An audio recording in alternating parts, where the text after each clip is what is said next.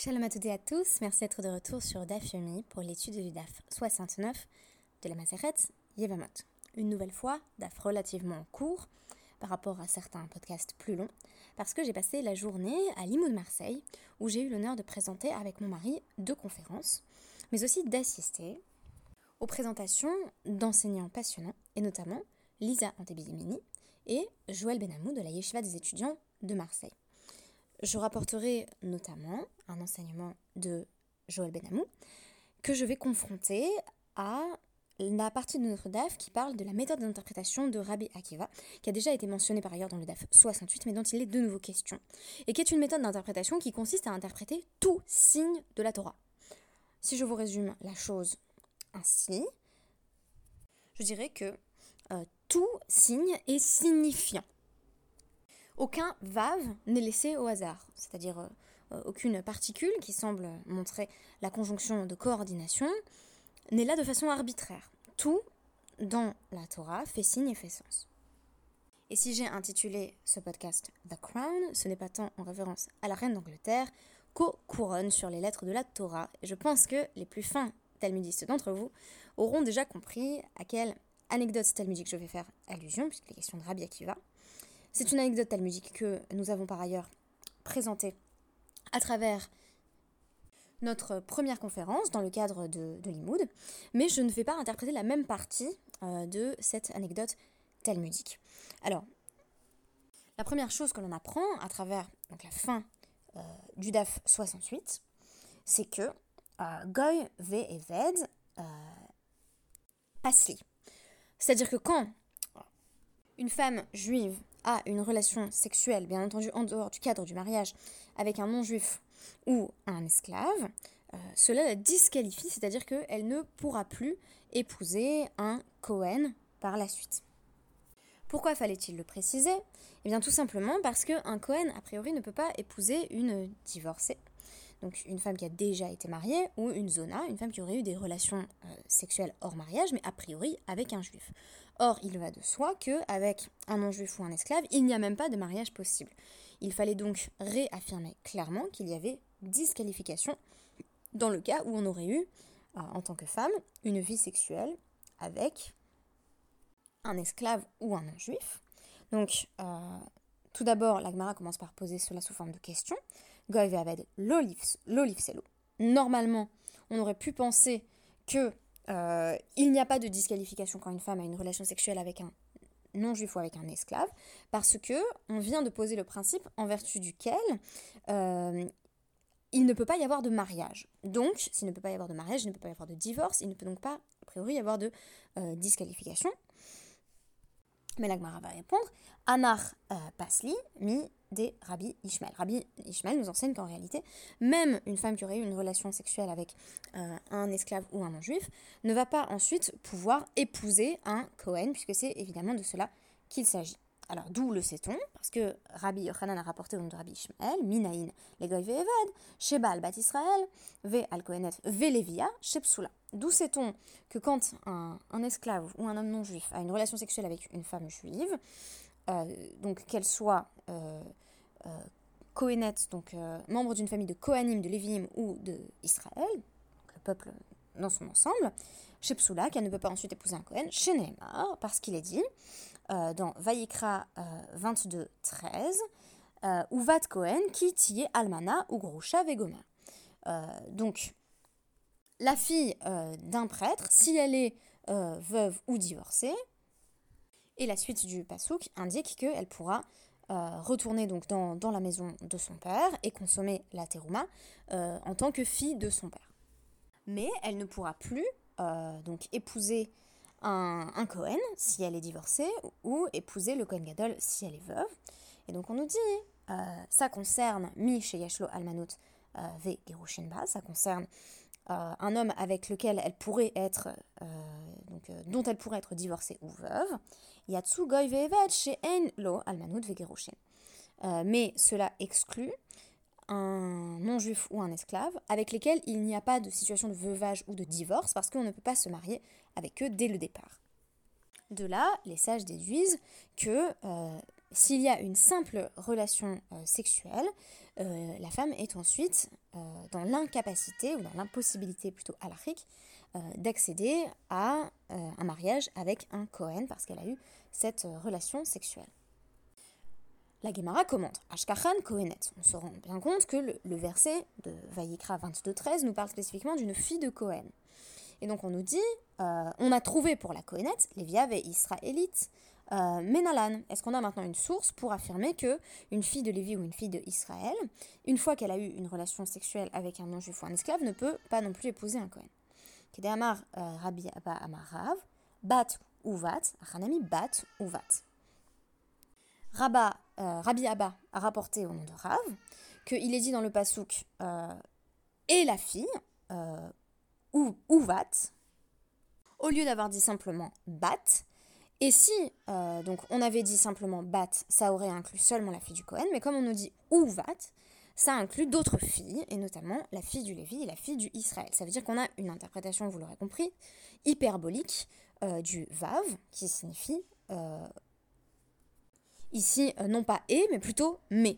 Mais si la fille d'un Cohen est veuve ou divorcée, ce que les sages vont interpréter comme signifiant, ou plutôt ce que Rabbi Akiva va interpréter spécifiquement comme signifiant, euh, et si une fille, euh, ou signifiant la fille du Cohen ou d'autres, est veuve ou divorcée, alors elle retourne donc dans la maison de son père, mais elle a l'interdiction d'épouser un Cohen, alors, question de la Gemara, Keman, c'est que ça suit l'avis de qui, cette euh, dracha de Rabbi Abba rapportée au nom de Rav, qui des Rabbi Akiva, des Daresh Vavé. Ça doit être selon Rabbi Akiva, qui lui interprète tous les vav dans la Torah. Il ne laisse pas un seul, euh, un seul vav inexpliqué, ce vav qui peut donc signifier, on l'a vu, euh, et ou ou, encore mais en fonction du contexte, et, et, j'en passe, puisqu'il y a aussi un vav dit conversif qui exprime simplement le temps.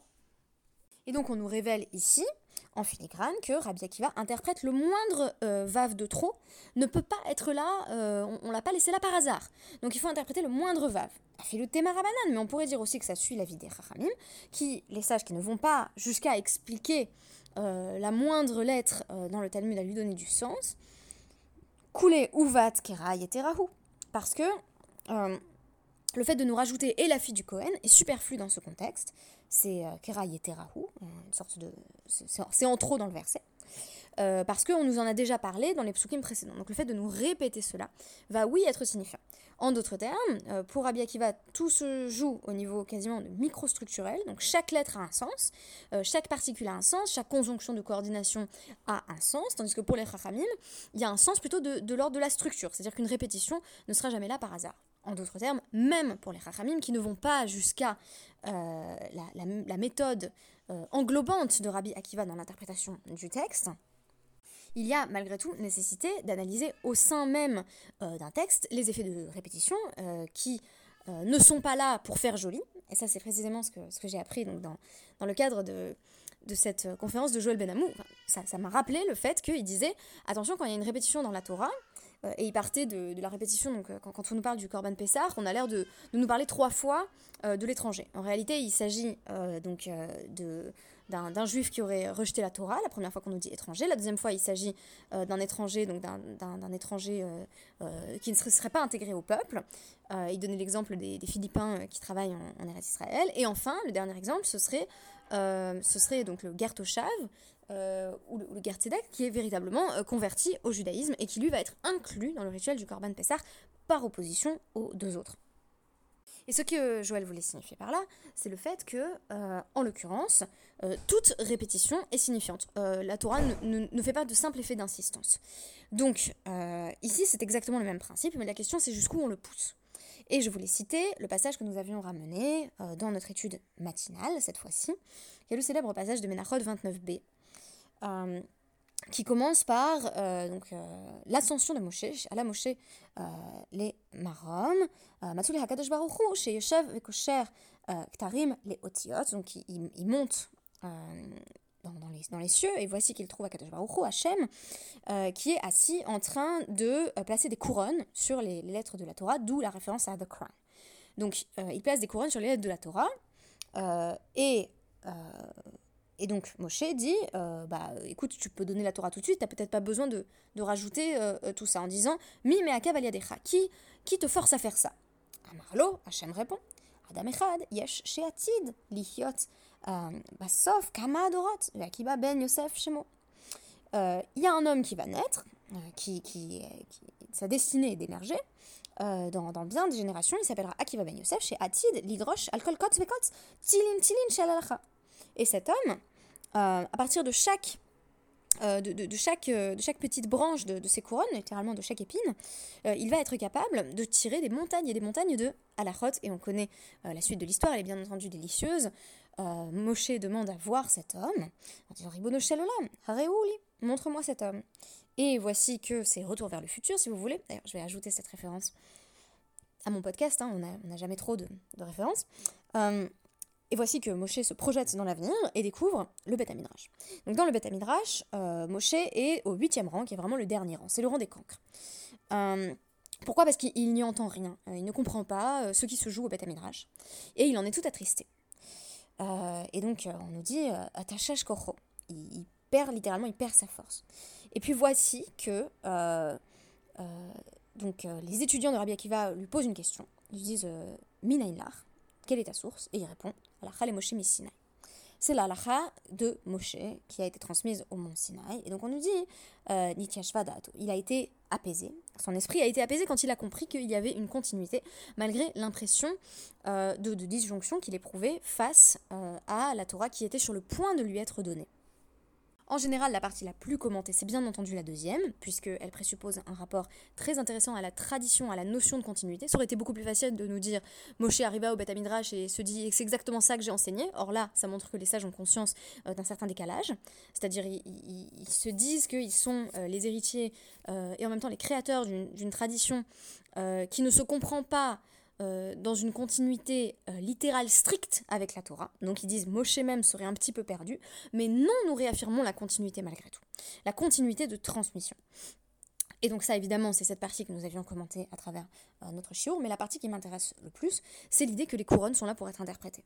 Euh, les moindres couronnes sur les lettres de la Torah ont vocation à être interprétées, et Joël Benamour rappelait dans, dans son chiour, euh, non seulement on interprète toutes les lettres, celles qui sont là, mais on interprète aussi celles qui ne sont pas là.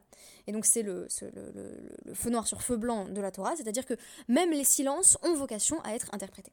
Et Joël Benamou disait, c'est pas de la littérature, c'est d'ailleurs peut-être là je suis en désaccord avec lui, c'est pas de la littérature parce que rien n'est là par simple effet de style. Euh, donc, euh, il disait, voilà, il n'y a pas des répétitions pour des répétitions pour faire joli. Et ce qui est intéressant, c'est que quand on fait un bon commentaire littéraire, on nous dit beaucoup qu'il faut éviter euh, de dire en matière de littérature, oui, il y, a une répétition, c'est un effet de style, une répétition à, but simplement esthétique. En général, on essaye de rendre compte du sens des figures de style employées. Donc, l'acte herméneutique vis à -vis de la Torah, ça va être une forme hyperbolique de cette tentative euh, de la critique littéraire, de la personne qui essaye de rendre compte de la complexité d'un extrait de littérature. Ça va être dans la même démarche, mais ça va aller plus loin. C'est-à-dire que l'a priori de départ, c'est que rien n'est arbitraire, que rien n'est laissé au hasard. Euh, ça arrive très souvent qu'on essaye d'interpréter notamment euh, l'œuvre d'un auteur contemporain en disant il a dû vouloir dire ça, ça, ça et ça à travers sa prose, et que lui-même témoigne du fait que c'était absolument pas ce qu'il voulait dire et que c'était peut-être simplement pour faire joli. Et c'est vrai qu'avec la Torah, on ne postule pas ce risque, parce que on part euh, de, euh, du principe, des prémices euh, d'une révélation. révélation, qu'est-ce que ça veut dire? Et ça, c'est intéressant, c'est ce que Joël Benamour a amené dans son chiot. Qu'est-ce que ça veut dire que le texte est d'origine divine? Ça veut dire que tout est signifiant. Et ça veut même dire, il disait que tout est hyper signifiant. Donc, chaque lettre est là pour être interprétée. Euh, ou du moins euh, chaque, euh, chaque, expression par rapport à celle qui, qui, les précède et les suivent. Et là, ça va donner plutôt la méthode d'interprétation des sages, qui est une méthode d'interprétation qui porte plutôt sur des segments. Tandis qu'on voit que Rabbi Akiva, c'est vraiment ce qu'on pourrait appeler de la micro-analyse. C'est-à-dire que ça se joue à chaque mot, à chaque lettre. et même à chaque couronne. C'est-à-dire tout ce qui est signe de, ponctuation qui semble a priori facultatif, il faut aussi en rendre compte. Moi, j'ai une grande sympathie euh, pour, pour cette idée euh, de, Rabbi Akiva qu'il faudrait aller jusque-là dans l'interprétation. Ce n'est pas pour rien que c'est à Rabbi Akiva euh, que l'on doit aussi des, des méthodes d'interprétation très précises et très poussées. mais même dans la méthode des sages, il y a une nécessité de penser finalement l'intégration de chaque mot dans un ensemble. Et je pense que ça répond partiellement à la question de pourquoi j'aime autant la Torah, en fait? Ça veut dire c'est une question, euh, bah, parce que la, Torah m'a été donnée au Mont Sinaï par révélation. Oui, ok, mais j'ajouterais à ça qu'il y a une déformation professionnelle. C'est-à-dire que j'ai vraiment une formation de littéraire. Et je dois dire que quand on a une formation de littéraire, c'est difficile de pas aimer la Torah. Parce qu'on est en train de vous dire, voici un texte où vous pouvez postuler que tout avait du sens et vous devez maintenant l'interpréter. Mais pour quiconque a écrire un commentaire littéraire, c'est la joie, c'est l'extase. Et donc c'est un peu ça. La, la, Torah, c'est une sorte de surlittérature. C'est-à-dire que... Euh, on postule que tous les choix euh, sont amenés à être interprétés, qu'on doit rendre compte de tout ce qui a été écrit. Et donc que euh, le, texte est incessamment là et nous appelle et nous dit interprète-moi, lis-moi, relis-moi. C'est le fameux Adran Alach en fin de traité, nous reviendrons vers toi. On se languit déjà de ce que l'on vient euh, de terminer de lire. Et je dois admettre que c'est un rapport que j'ai bien entendu dans une moindre mesure avec mes auteurs de thèse. C'est toujours un plaisir de relire les nouvelles encore et encore. Mais il n'y a pas cette richesse de se dire pourquoi il a employé ici l'article euh, et, pourquoi il a répété ce terme. Euh, on peut parfois, bien entendu, faire, faire surgir des étincelles de sens de petits détails, mais c'est pas forcément une procédure qu'on va systématiser. Tandis que dans l'étude de la Torah, on y est fortement invité. Et euh, c'est ce qui fait aussi que j'aime beaucoup l'étude de la Torah. Alors je voulais vous partager ce petit coup de foudre et ces, ces, bribes de sens que j'ai justement tirées à la fois de la présentation que j'ai faite ce matin, donc avec ce passage de Menachot, et des perspectives intéressantes de Joël Benamou. Merci beaucoup et à demain